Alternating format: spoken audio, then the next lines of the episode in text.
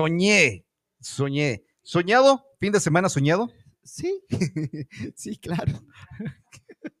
Oye, no, no, ya No, no. pasé un ya- fin de ya semana no, ya no va a decir nada porque eh, eh, va a decirme eh, tu amiga, tu amiga, simplemente amiga, va a decir que por mi culpa, así como vos le hiciste pelear a nuestro amigo que, que oye la radio, Claro, va a decir ella de que Pero por el mi culpa. después dijo, les agradezco.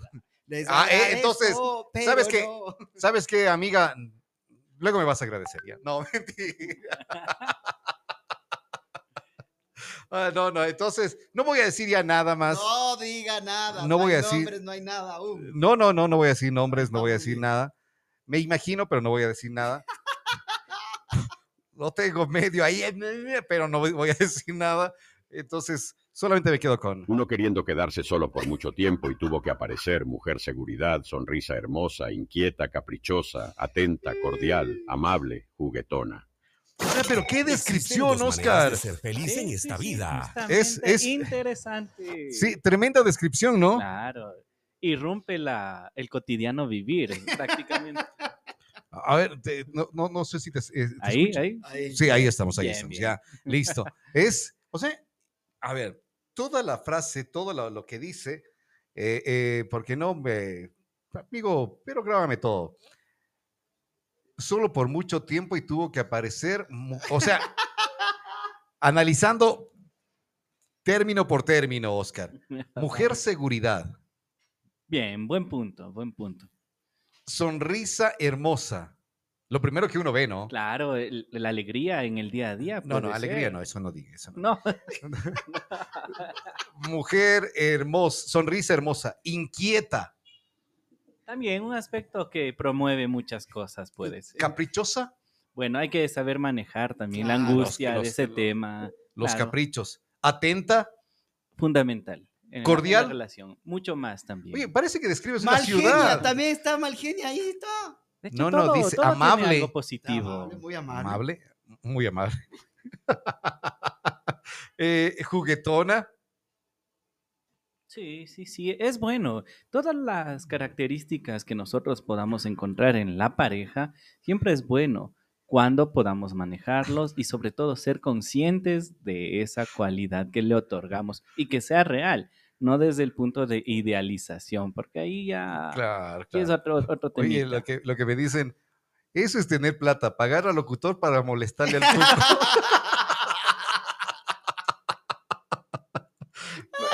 menos mal, Yo pensé lo mismo.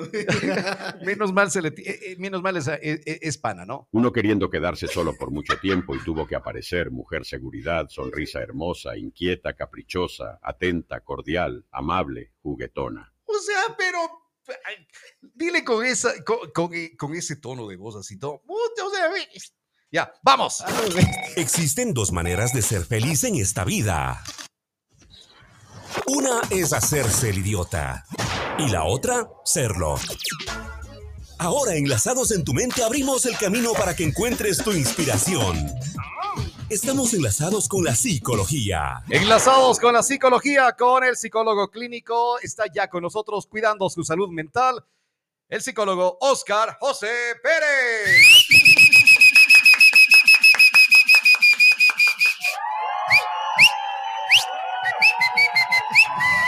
Oscar, buenos días, bienvenido. Muy buenos días siempre a todos. Iniciemos la semana con muchas bendiciones y sobre todo con ganas de continuar cuidando nuestra salud mental.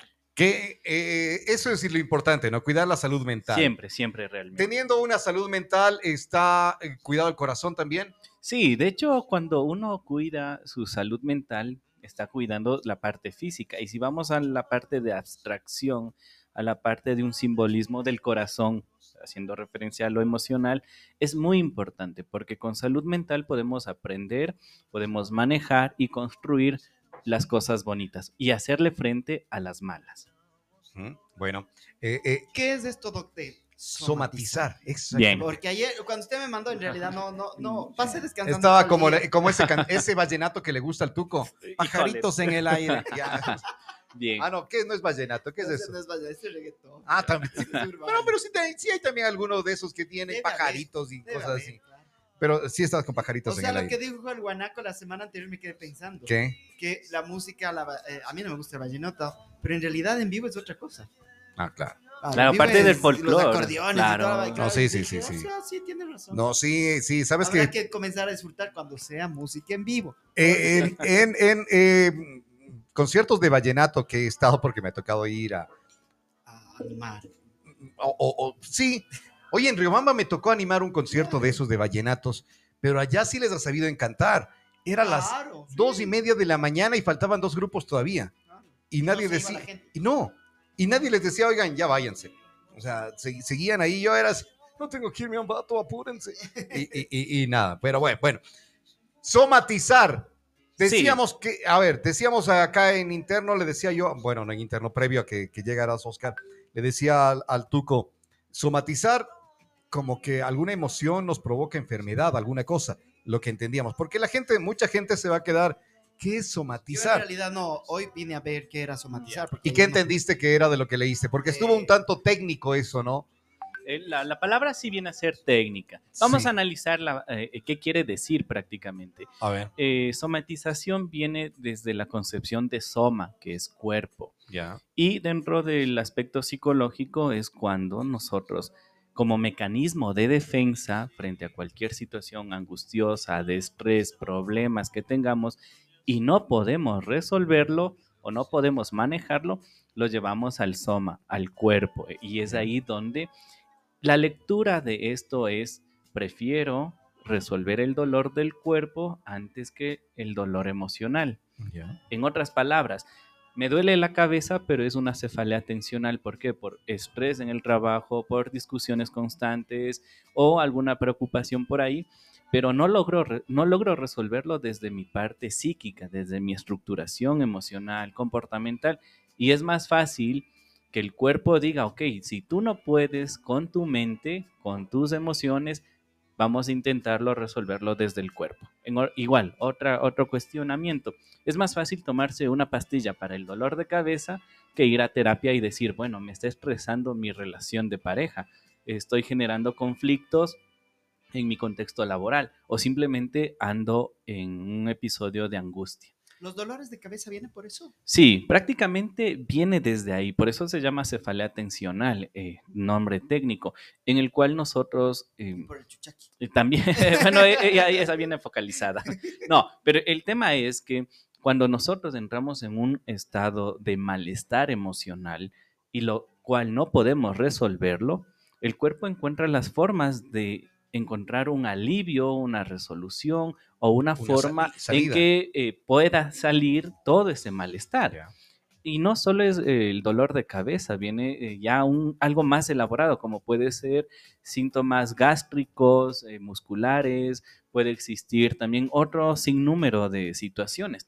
Pero aquí lo importante es que el cuerpo habla cuando la mente calla, en otra circunstancia. Que eso se ha escuchado Eh, eh, bastante. Incluso si vamos a un análisis mucho más profundo, la situación de personas que tienen diabetes puede ser considerado de síntomas no elaborados y si uno analiza la parte eh, psíquica, va de la mano con sentimientos de abandono que no fueron resueltos.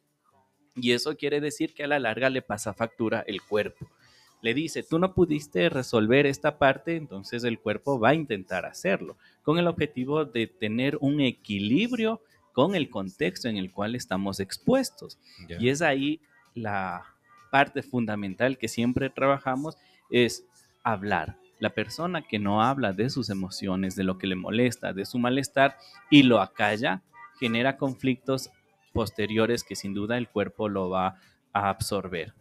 Normalmente las enfermedades, si es entonces de algo que nos esté pasando internamente Sí, de la parte Tiene mucha competencia. emocional y todo el asunto este. Sí, exactamente, tiene mucho que ver y es la parte que cuando hablamos de salud integral, hablamos no solo de la parte física, de los exámenes médicos, sino también de un chequeo de nuestra parte psíquica, nuestras emociones, eh, el saber qué está pasando, qué es lo que me está molestando en ese momento, qué es lo que no puedo resolver y qué es lo que necesito eh, tener un acompañamiento profesional en salud mental para resolver eso y no permitir que vaya al cuerpo, que no se eh, genere un inconveniente ya a nivel del soma, a nivel del cuerpo en sí.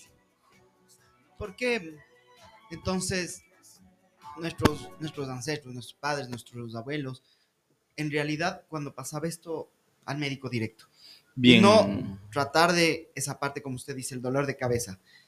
No ir eh, a lo interno nuestro, ¿por qué me duele? ¿Para qué me duele? Ya, bien, ahí hay algo importante, es porque antes salud mental y la parte psicoterapéutica era delegada, todavía era un estigma, un tabú.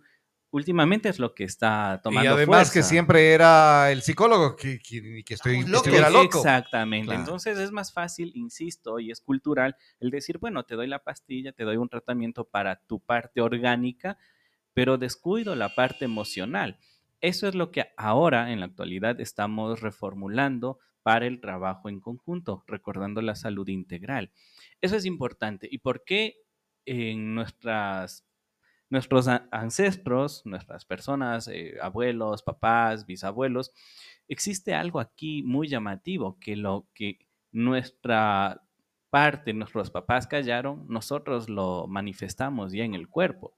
Lo que calla una generación atrás se identifica en la actualidad. Por eso digo, un sentimiento de abandono no resuelto desde la parte del papá, el abuelo, será el hijo o el nieto quien asuma la parte ya manifestación corporal. Diabetes, por ejemplo, eh, síntomas de hipertensión también y muchas otras cosas. Incluso hay estudios que manifiestan que ciertos trastornos ya específicos son generados desde gener- generaciones anteriores. Incluso la esquizofrenia puede ser considerada desde una generación o dos para atrás. Entonces, mire cómo es importante entender el tema de expresar las emociones, apalabrarlas, exteriorizarlas, manejarlas y algo más allá, aprender a canalizar, a manejar sobre todo en la parte de encontrar alivio y más allá, ya no solo desde el alivio y desahogo, sino también en una forma de poder hacerle frente y manejar cada contexto, cada situación que nos va bien para generar estabilidad, aprendiendo a manejar crisis, angustias y sobre todo la somatización que estamos viendo. Ahora, las enfermedades gástricas, eh, gastritis, colon irritable y todas esas cosas parten sí desde la represión emocional.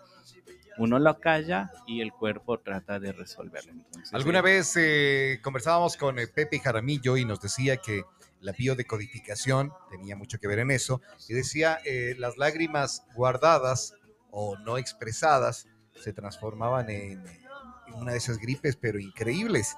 Sí, Exactamente, sí tiene que ver. Por ejemplo, hay personas que muy frecuentemente les da amigdalitis, laringitis y todo eso. es porque Exactamente. No te, porque te callaste y Es no porque que- callan, exactamente. Entonces, ahí es llamativo. ¿Y qué pasa? Eh, y, y viene un componente. Si su estado anímico no está estable, sin duda su sistema inmunológico también es- está deprimido. No tiene las mismas respuestas frente a estímulos externos. Es ahí donde también debemos concebir la idea de si estamos estables emocionalmente, sabemos manejar todas las situaciones externas, angustia, crisis, problemas, todo, sin duda en ese aspecto nuestro sistema inmunológico también tiene cierta fortaleza, pero en cambio si es que no se ve involucrado, no es específicamente, ah, estás triste, te vas a enfermar, sino que sí genera un involucramiento y una participación en esto, nuestras emociones. Justo, justo un amigo me pone un- una, una frase bastante. Dice, es como yo, es como yo le sé decir a mis exes, te perdono el dolor y la herida que me dejaste, más la cicatriz siempre quedará en mi corazón y, yo jam- y eso jamás olvidaré. Bueno, el olvido prácticamente no existe, pero sí la asimilación y resolución, donde eh, pueda haber la cicatriz que dejó, pero no recuerdo cuánto me dolió. O, o no vivo ese dolor. Entonces es muy importante. que no, no se da eso, ¿no? Porque eh, no recuerdo, está el dolor, está la cicatriz, pero no se da, no, no recuerdo el- lo que me provocó. No, si está una cicatriz, Bueno, sí te vas a eh, estar la, la recordándola. idea en el dolor, porque ah, hablamos de esta parte, claro, la cicatriz me recuerda qué sucedió, Claro. pero hay que entenderla desde la parte terapéutica que no le está doliendo en este momento.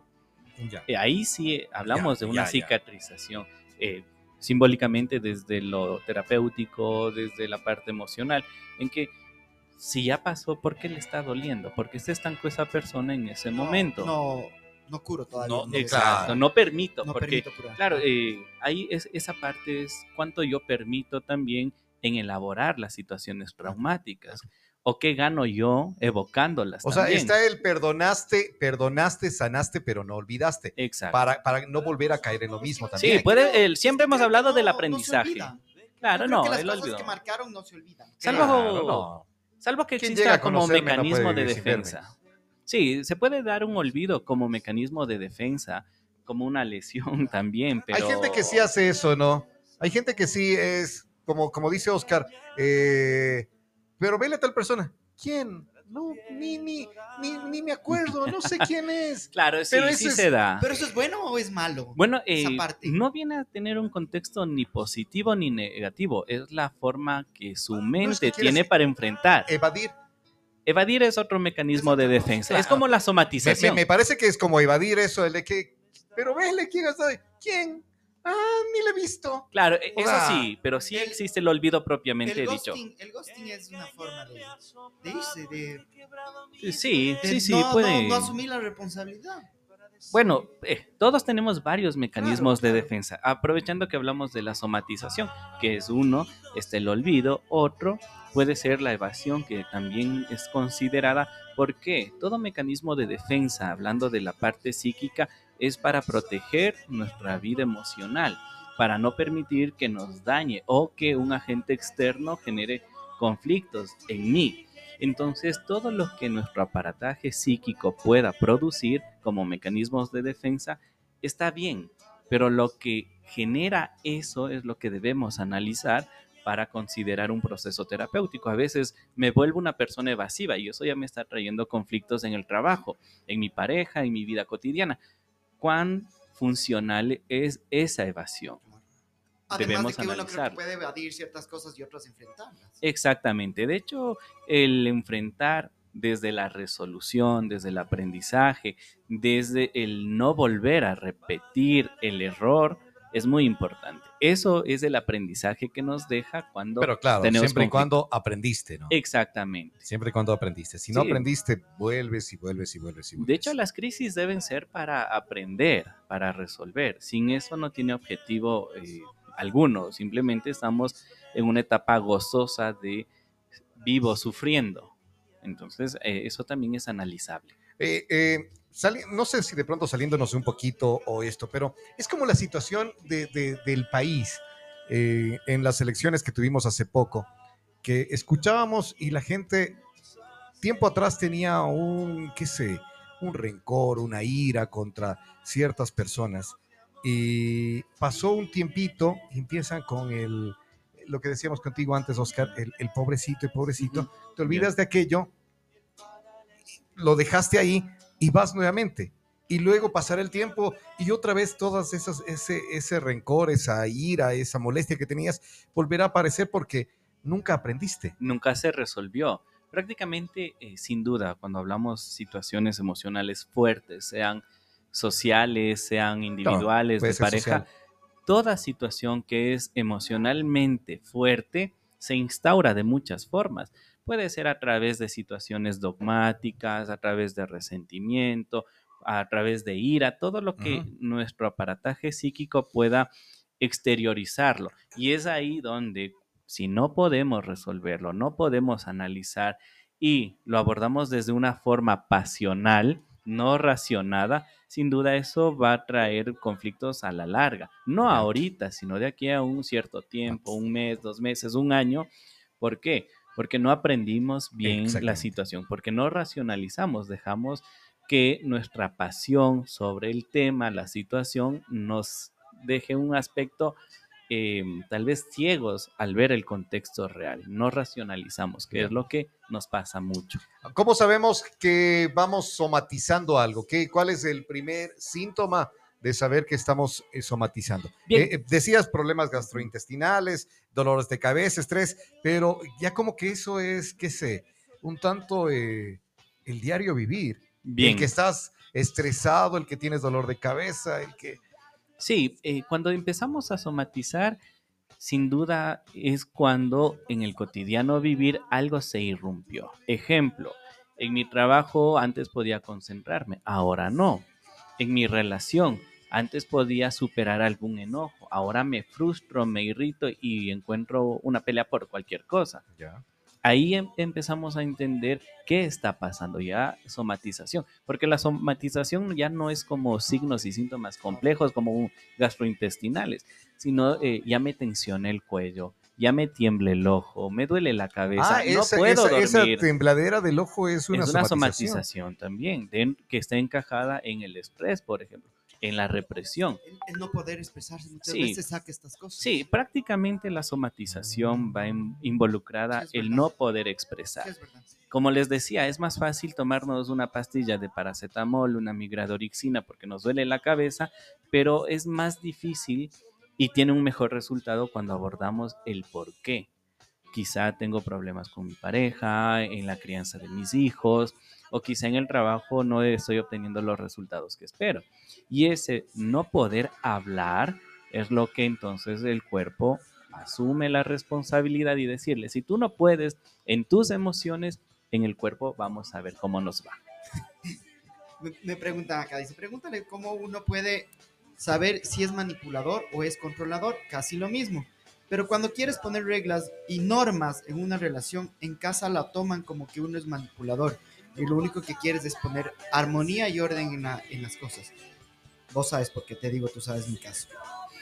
Bueno, eh, vamos a tratar de conectarle con la somatización y luego la respuesta ya a analizar. En este caso, por ejemplo, si vemos que existe esta pugna, esta discusión entre pareja o en el hogar, sin duda va a generar roces, tensiones y si no se logra resolver, hablar o tal vez encontrar una forma viable de abordaje terapéuticamente, sin duda uno de los dos va a terminar somatizando. Dolor de cabeza, irritabilidad, me duele acá, me duele acá, y todos esos aspectos. Pero ahora, ¿qué pasa cuando existe una imposición dentro de un contexto de pareja o familia? Sin duda vamos a hablar de una asimetría en la relación y eso va a pasar factura en lo posterior, porque se supone que en la pareja, en el contexto familia, la jerarquización está en roles, más no en situaciones de poder. No está involucrado en yo mando o yo impongo. Es otro tema. Pero ¿por qué nos llegamos a ese acuerdo de, porque pasa muchas veces el, yo mando, yo impongo, yo, yo soy aquí o, o la otra persona, yo soy aquí la, la, la, la que manda y todo eso. ¿Por Ya. qué? parte de deberíamos- sí sí sí parte desde el error que siempre se tiene al construir una pareja que es no hablar no socializar no crear sus propias normas. Hay algo bonito aquí que debemos entender que se llama la diferenciación del hogar. Es cuando yo ya formo mi propio hogar mi propio contexto creo que la normativa de mi hogar del que provengo debe ser o de la otra persona. Y no es así, debemos crear nuestra propia normativa, nuestro propio espacio, nuestras propias reglas y en eso sí construir. Entonces ahí se rompe la simetría, se rompe esta pugna de poderes y se va construyendo algo estable dentro de este contexto. Eso es fundamental. Pero en nuestro contexto ecuatoriano, un poco machista y un poco, eh, sí, eh, para ser realistas, y también en este tema de imponer y no tener el espacio de comunicación asertiva, clara, sí pasa factura a lo posterior. ¿Qué Entonces, hacer ahí?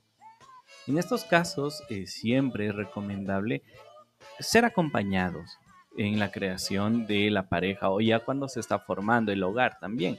El ser acompañados por un proceso terapéutico en el cual se pueda entender que esta pugna solo va a traer problemas en lo posterior, que lo saludable emocionalmente es que exista una igualdad, una comunicación asertiva, hacerles entender lo que siempre se ha hablado, que una discusión no es una pelea, la discusión nos ayuda a aprender, nos ayuda a entender y sobre todo a encontrar soluciones. Mientras que si hablamos de una pelea, sin duda en una pelea alguien busca ganar. Y eso no es lo que en pareja funciona. Eso simplemente va a traer más conflictos. Pero ¿por qué esta parte de, ya quieres pelear? Y cuando uno no, no es que quiere pelear, sino lo que quiere es arreglar, tratar de solucionar. Ya, Pero siempre es de esa parte Y, y, bueno, hay palabras que uno ca- casi siempre lo dice, el siempre para, Mm. eh, eh, siempre, eh, toda la vida, lo- o sea, esas cosas hay que quitar de la mente, que yo lo he leído últimamente, que es una gran verdad. Pero ¿por qué pasa esto de siempre quieres pelear? Siempre quieres hacer esto. Es que vos siempre quieres pelear. No, bueno, no sí, hay palabras que son Que se debe bastante quitar. dañinas en la interacción del ser Sí. humano. Sí. El siempre, tú nunca. Y eso sin duda eh, no le da validez a lo que la otra persona está haciendo o en algún momento hizo. Muy complicado. Y esta idea de siempre so- quererse sobreponer viene a, Para tener la anularle a la otra concepción persona. eh, no, eh, vamos en, la parte que dice Tuco. Es el tema que también puede ser un mecanismo de defensa, de no mostrarse débil, tal vez, porque en su contexto familia le dijeron que no hay que ser así, hay que ser fuerte, hay- los niños no lloran y un montón de cosas que se vienen formando. Puede ser el mecanismo de defensa en que yo me pongo más agresivo, más evasivo o salgo corriendo porque no quiero enfrentar una crisis. La, la mayor que se defensa es esa, ¿no? El ataque. Sí, prácticamente es eso. Eh, es que es muy primitivo la respuesta. Si me siento atacado, prefiero atacar primero. Es como cuando usted está con un perrito y se siente atacado, él le va a morder porque se está defendiendo. Pero hay que aquí entender que en la construcción de pareja y de familia no es atacar, es encontrar soluciones. Eso es el error que tiene la pareja, el siempre creer que está siendo atacado, cuando no es así. Y es porque su comunicación tiene estas fallas, esas pequeñas falencias en entender que una discusión no es una pelea, una discusión tiene objetivos, sabe hacia dónde ir para enfrentar el conflicto. Y tener conflictos tampoco es malo. La- siempre he dicho, la pareja y la familia emocionalmente sana es la que puede hacer frente a las crisis, a los problemas, no la que no los tiene. Cuando hay este tipo de crisis, se quiere conversar y, y justo pasa esto, ¿no? De la, del enojo, la pelea, el bochinchi, toda la vaina. Y es el que grita más, es el que se expresa más mal de la otra persona y no tratamos de solucionar. ¿En quién es más grave esto? Porque los jóvenes vienen de otra generación, es algo nuevo lo que ellos están viviendo y capaz que ellos sí quieren solucionar. ¿Los más adultos somos así? ¿O ahora también la nueva generación? Bueno, la generación actual es más eh, esporádica, ¿Conciliadora? eh, no, tampoco es más impulsiva Ah, más- incluso. eh, ellos no dan validez al sostener muchos aspectos. Ellos son como más evasivos en decir, bueno, ya, ya no hay como más, me voy. Por eso incluso en los datos estadísticos los divorcios son mayores actualmente. Bueno, son fenómenos sociales que siempre se van a dar, pero en este, en este caso no debemos perder el rumbo de entender que si queremos sostener algo, si decimos tener afecto o cuidarlo, debemos trabajar para eso. ¿sí? Y sobre todo en estos temas, aquí es donde florece mucho más el tema de somatización. Siempre cuando no existe esta solución, se va a llevar al cuerpo. Y eso va a generar más conflictos. Ejemplo, en la pareja, llega y le ve con dolor de cabeza a la pareja y eso conlleva a qué te pasa. Ya estás rara o raro. Entonces es un círculo vicioso y parece algo tan insignificante solo ese tema, pero realmente es sumamente importante el entender que esa parte de no, hoy me duele la cabeza, no me digas nada, estoy irritable, ya está perteneciendo a una somatización, a un malestar que le está avisando que algo está pasando. Tenemos que hacer caso a lo que nos, nos dice nuestro cuerpo. Exactamente. Pero- Eh, no solo a nuestro cuerpo, a nuestras emociones Claro, también. nuestras Ah, emociones también es integral. Exactamente. Esto es integral. Pero ¿por qué es tan difícil eh, esta parte de mostrarnos tal cual? El otro día el Pepe decía, nos contaba y decía que él tuvo una charla con una chica no hace mucho y le decía, a ver, vamos a contarnos las cosas malas nuestras. ¿Por qué esa parte de contar mi lado oscuro, mi lado malo, no lo puedo hacer? Soy manipulador, soy obsesivo, soy controlador. ¿Por qué? Bueno, porque... Porque nosotros sabemos cómo somos. Sí, bueno, no siempre. El, el saber cómo uno es siempre va a ser llamativo. No es lo mismo ahorita que si ahorita eh, existe un temblor o, o le llaman y le dan una noticia, cierto comportamiento, es diferente. Entonces, en estos casos, uno trata siempre de mostrar lo bueno hacia la otra persona y solo en las crisis se ve el resto, lo malo, eh, lo más o menos o ciertas cosas ocultas. Entonces, siempre tratamos de mostrar la parte positiva y esto no, no tiene nada de malo. Ahora, lo malo realmente es no reconocer las cosas cuando ya suceden. Ejemplo, eh, tal vez sea mal genio, enojón, lo que sea, pero si eso ya genera inconvenientes, ¿por qué no reconocerlo y trabajarlo? ¿Por qué permitir que eso ya se vaya al cuerpo, que ya se vaya al, al daño a un tercero? Es muy complicado. Entonces, esta circunstancia nos lleva a pensar en, primero, debemos racionalizar nuestras emociones, no como una evasión o un mecanismo de defensa, sino algo que nos permite entender nuestra reacción ante las diversas circunstancias y con eso saber llevarlas. Entonces, tiene mucho, un contexto muy amplio realmente esta situación. En esta parte de la somatización, el tener la relación espejo puede repercutir. ¿Por qué, ¿O por qué tenemos esta relación espejo? Bien, bueno, en, la somatización y con todo lo que conlleva, siempre es importante verse a uno mismo. Y eso nos hace entender qué somos. Sobre todo e, en el tema de cuando uno habla de sí mismo, también debe ver sus aspectos negativos, que es lo que, nunca, nunca lo reconocemos tampoco. Claro, y, sobre todo sin ayuda no. Eh, nos genera mucho conflicto y mucha angustia. Y ahí sí somatizamos mucho más. Entonces, a lo que voy. El primer paso es darse cuenta de uno mismo, visibilizarse a uno mismo, porque a veces también dentro de la interacción que hemos tenido a lo largo del tiempo, olvidamos de nosotros mismos. Y ahí también, cuando uno se anula, cuando no se visibiliza, es mucho más fácil llevarlo al cuerpo, todo ese malestar que no podemos entender. Y cuando aprendemos a vernos a nosotros mismos, entendemos mucho más eh, algunos aspectos que están pasando. Ahí viene también la parte de las de la de los abusos, drogas, alcohol, de tabaco. Sí, sí, exactamente. Ahí viene el tema de si no puedo hablar lo que me molesta, lo que me duele, lo que me ha traumado, no solo va a la somatización, sino también al uso eh, excesivo, problemático y al abuso de cosas. De hecho, el consumo de sustancias, cualquiera que sea, y el abuso de ciertas cosas como cualquier adicción pertenece a la no exteriorización del malestar, al prefiero acallar, prefiero anular el malestar a través de todas las sustancias, del abuso de cualquier cosa y de esa forma me logro sostener. En otras palabras, por eso consumo. Y mucho más allá, eh, si hablamos ya de sustancias, eh, esto es como un plus para otro tema, es el hecho que la sustancia también involucra el generar un supuesto bienestar, la anestesia en otras palabras. Ya no me duele, ya no sufro. Entonces, sigo usando eso para no seguir sufriendo, para no seguir generando malestar, para no tener esa angustia de no poder resolverlo. Entonces, consumo algo.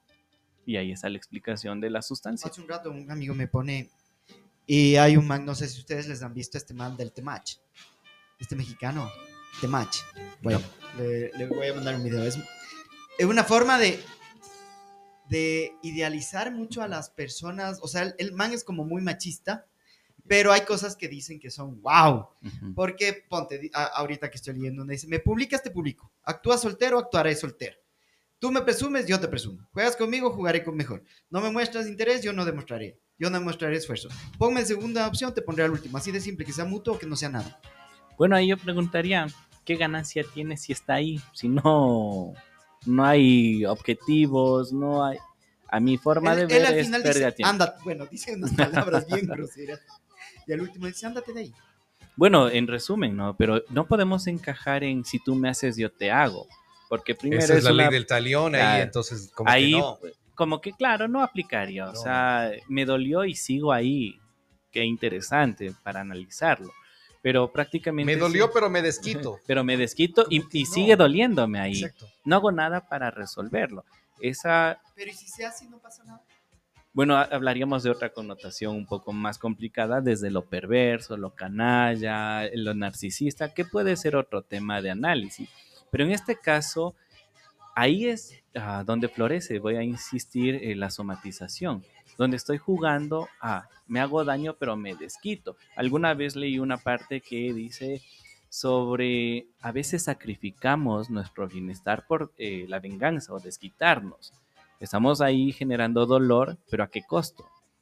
cuán saludable emocionalmente es para nosotros. Y luego nos quejamos que estamos con hipertensión, con dolor de cabeza crónico, que ya no sé qué hacer, insomnio, depresión, ideación suicida. Y es porque desde un inicio creemos que podemos manejarlo y no es así. No es así.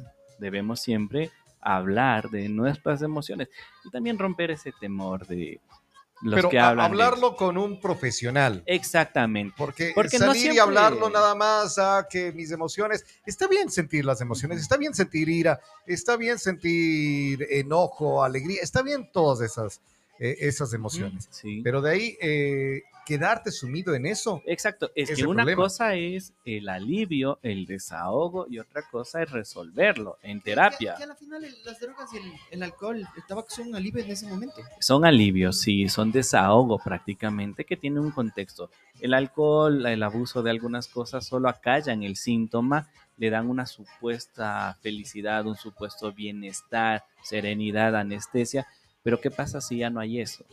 Regresa por a su es- por realidad. eso te pones dependiente. de- Exactamente, y cada vez quiero hacer uso más y más y más. Y eso también es parte de la somatización. Bueno, y, y en eso, ¿qué tanto, eh, Oscar, por ejemplo, eh, no, no exclusivamente el consumo de alcohol, drogas y esto, pero hay gente que, qué sé, en los gimnasios Claro, también es, también. también tiene, pero ahí viene algo. Claro, en el gimnasio, se- con toda la actividad que pueden hacerse, segrega eh, algunos neurotransmisores. Endorfina, serotonina, adrenalina, y eso le hace que genere alivio. Por eso hay esto del meme que pero que igual roto corazón se va al gimnasio y se pone tuco, ¿no?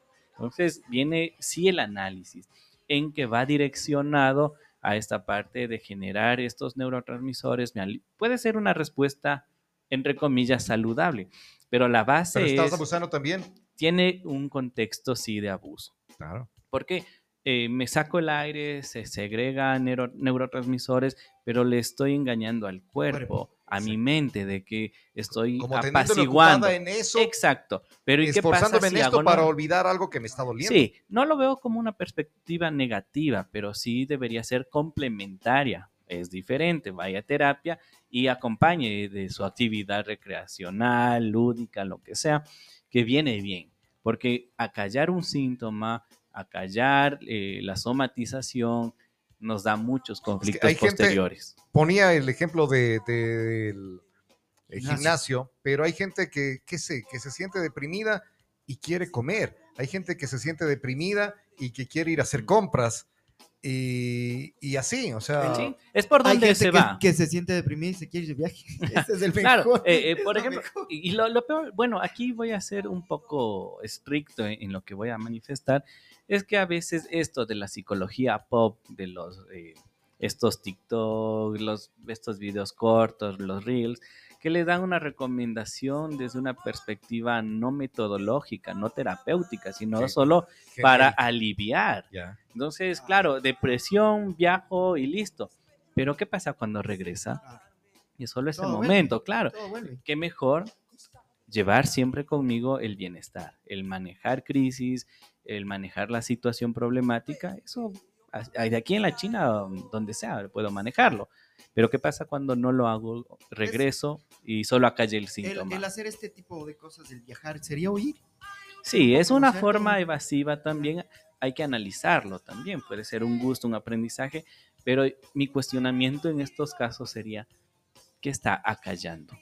¿Qué quiere evadir? ¿Qué quiere evitar? ¿Qué no quiere ver realmente? Entonces es como para analizar. Muchas personas creen que ese alivio es la solución, pero no es así, porque involucra muchos otros aspectos. El huir, el, el gasto de dinero y luego se da cuenta de muchos aspectos. O sea, e- existen muchas cosas que aquí radica el tema de evadir, eh, eh, no responsabilizarse de su situación emocional y puede ser una parte de la somatización de no La quiero gente- que me duela, viajo. La gente no que quiere tapar eh, los síntomas directo, el dolor de cabeza o cualquiera de los que comentaste antes, y solamente lo tapa con medicina.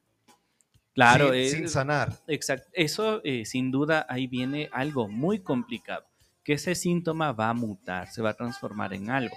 Al inicio tal vez era solo el dolor de espalda, luego ya fue dolor de cabeza, ya fue angustia, la angustia genera estrés de una forma negativa, luego viene eh, lo que me tiembla el ojo.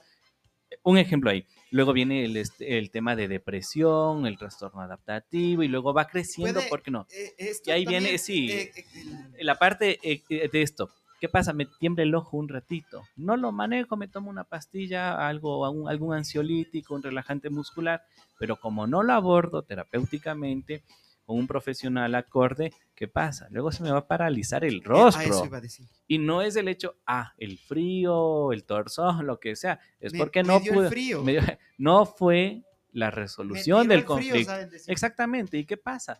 Luego, incluso los accidentes cerebrovasculares tienen un componente psíquico, la tensión, eh, la angustia, todo eso. Entonces, mire, debe existir el equilibrio en el soma, que es el cuerpo, y en la psique, que es la parte emocional, la parte afectiva, comportamental también. Entonces, mire cómo es importante siempre conllevar a esto. Y el error más grande es acallar la somatización. Ñaño, el trago y las drogas, medicación. No solo esconde las respuestas y solo esconde las respuestas y al despertar las preguntas siguen ahí y más fuertes. Vaya a terapia. Eso es importante porque si nosotros nos estamos eh, apoyando demasiado en la medicación, en drogas o abuso de algo, eso es una bomba de tiempo. Y luego, si vienen las complicaciones muy reales, difíciles de abordar y que a tiempo no fueron resueltas, ahora viene ¿Por- lo complicado. ¿Por qué pensamos que el alcohol, las drogas, el tabaco, lo que sea, nos pueden en el momento así que estamos mal, nos pueden ayudar o nos pueden aliviar? Cuando sabemos que no es así, es peor. Bueno, eh, en un inicio es ¿Por un qué? alivio. ¿Por qué? Porque acalla eso. Sobre todo, eh, vamos, aparte el uso de, Ya y el tipo de sustancia. llorar. No, eh, es, es un efecto antagónico. El- al inicio, claro, estamos eufóricos, todo, si es alcohol, y luego viene la depresión. ¡Pum! Se acabó. Y ahí es donde surgen más inconvenientes. Pero el tipo de sustancias para callar el síntoma es muy importante también. Ejemplo, la parte de los cannabinoides, que viene a ser la marihuana en sí, genera eh, un estado de socialización, genera también la parte de euforia, de alegría.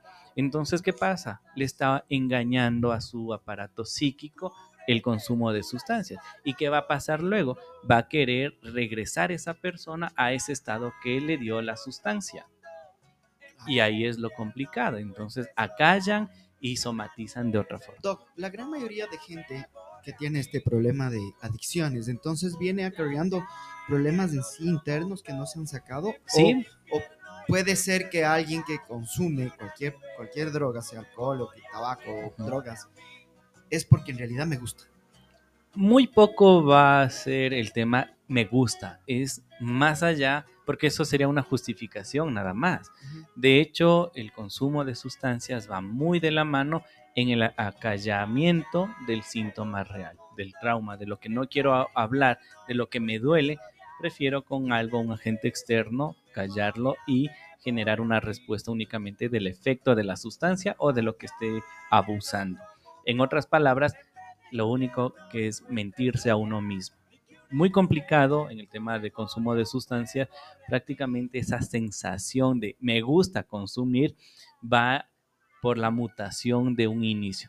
No es que le guste consumir, se siente el alivio. Es como cuando se saca una, una astilla del dedo.